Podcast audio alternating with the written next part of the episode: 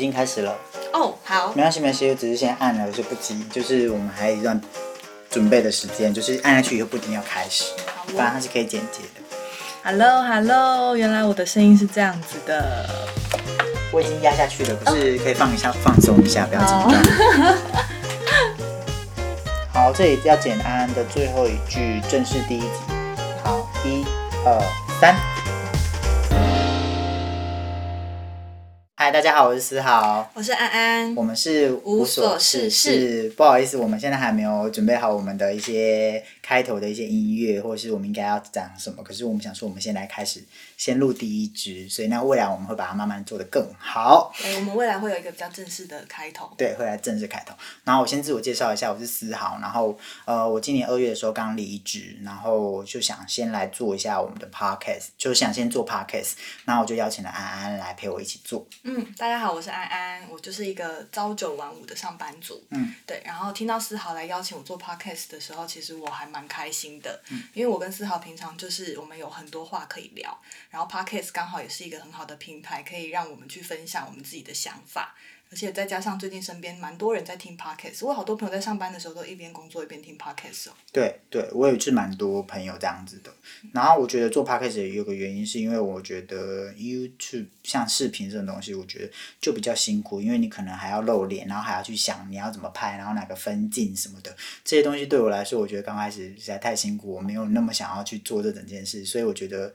去用声音，然后你可以比较随性自在一点，然后你可以去分享一些比较用声音简单去说明一件事情，这是比较好玩的，因为毕竟我们真的太爱聊天了。真的，我们真的很爱聊，我们什么 东西都聊。什么东西都聊，就是百无禁忌的聊这样子。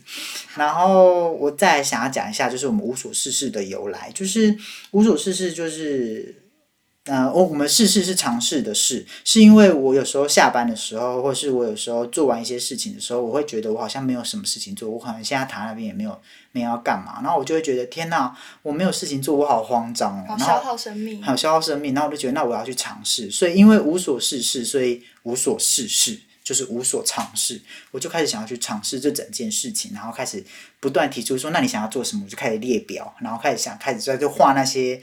上划掉上面的清单，说我可能做了什么，我可能做了什么，可能做了什么这样子。嗯，我觉得那时候听到分思豪分享我们节目的名称叫“无所事事”的时候，我自己听了觉得非常有感觉，因为我也曾经有过一段无所事事，就不知道自己要做什么的时期。对，然后那段时期其实我的是我人生的低潮嘛，我蛮忧郁的。对所以我下班以后回到家，其实有一点不知道自己要干嘛。哦，我会无所事事的原因，也是因为我那时候人其实不在台湾工作，是在国外的一个乡下，就是非常乡下的地方，就连买一杯咖啡，你可能都要开车十分钟、二十分钟才能够买得到。然后也没有什么社交或者娱乐活动，所以你很容易在那样的情况下，就是陷入一个比较悲观的状态。然后我那时候，我们好像也是那时候开始关系变得比较好，对不对对对，对，因为那段时间我真的不知道要做什么，然后我可能就会打电话给他或者传讯息给他，然后刚好他是一个半夜不睡觉的人，所以虽然我们有时差，可是我总是可以找到他，就是分享我的想法。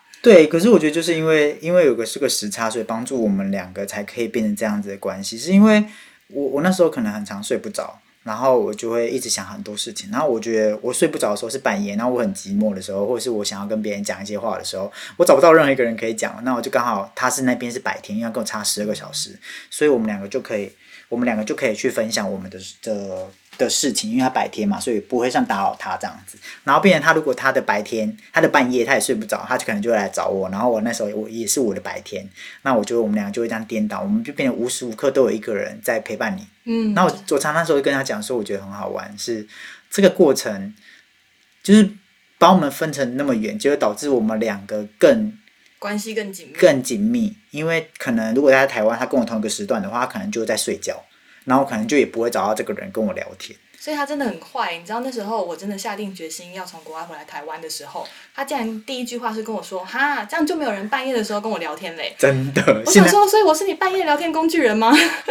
可是现在你自己想想看，是不是？我现在是从来没有半夜跟你聊过天？对，因为我都在有时候十一点或十二点你已经断电了。对我真没办法熬夜的人。好，可是我现在也不会到睡不着啦。好好，回到主题，就是因为我那段时间下班之后，总是一个人无所事事，然后我就可能会跟他抱怨，然后他就会告诉我说，哎，那你其实你可以去尝试做很多新的事情啊，比方说可能烹饪啊，或者去上一些什么有意义的课啊。所以那段时间，因为我做了很多新的尝试，我自己感觉到我好像就是有点脱离那个比较悲观的状态，所以我自己觉得无所事事这个状态其实是会让你呃可以尝试更多事情的，它是有可能性的。它也会让你到最后，就是你知道说自己原来可以尝试那么多新的事物，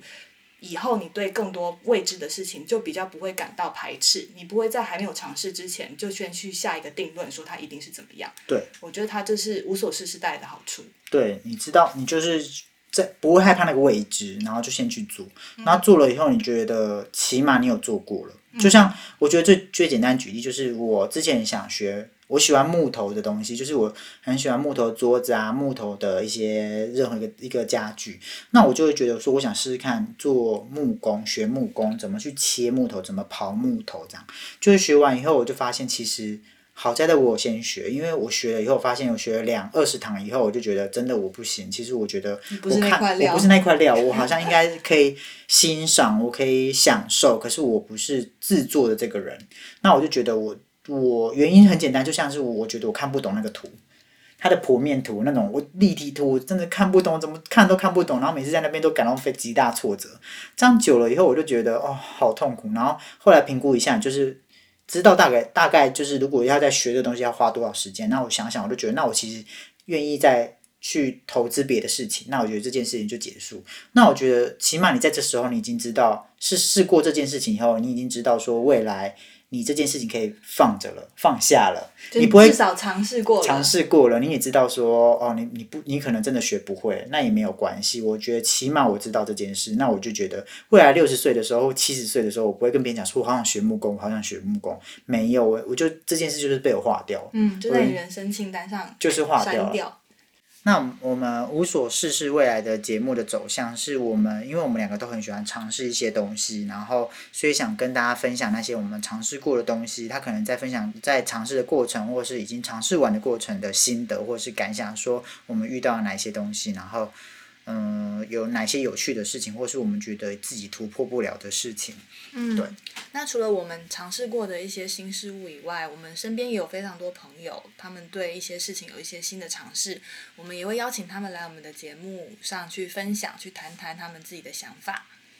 对，然后我们自己会比较想要讨论的是三大主题，是死亡、性还有孤寂，就是希望可以跟大家分享这些我们其实是一直很多人是没办法拿来谈论的事情，然后跟大家分享这样子，然后让大家有共鸣，更有共鸣。嗯，因为这三大主题真的是很多人会去避讳去谈的。对对对。好，那我们正式的第一集，我们要讨论的主题是交友软体。交友软体到底是排解寂寞，还是让你更寂寞呢？这是我们要讨论的主题。那欢迎大家去听我们正式的第一集。如果有任何感想，也欢迎大家跟我们分享。好，那下次见喽，拜拜。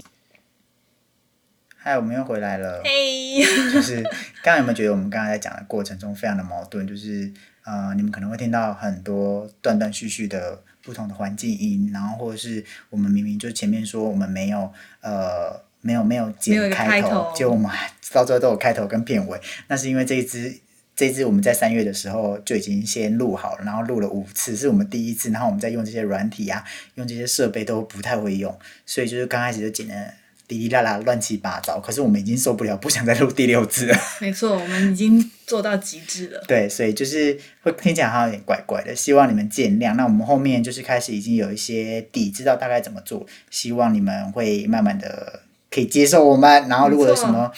呃觉得不好的地方，再跟我们说，我们会慢慢去调整。嗯，好，那再请你们，如果大家想跟我们说话的话，就去可以去 IG 搜 IG 上面搜寻无所事事。那就先这样子喽。拜拜。拜拜。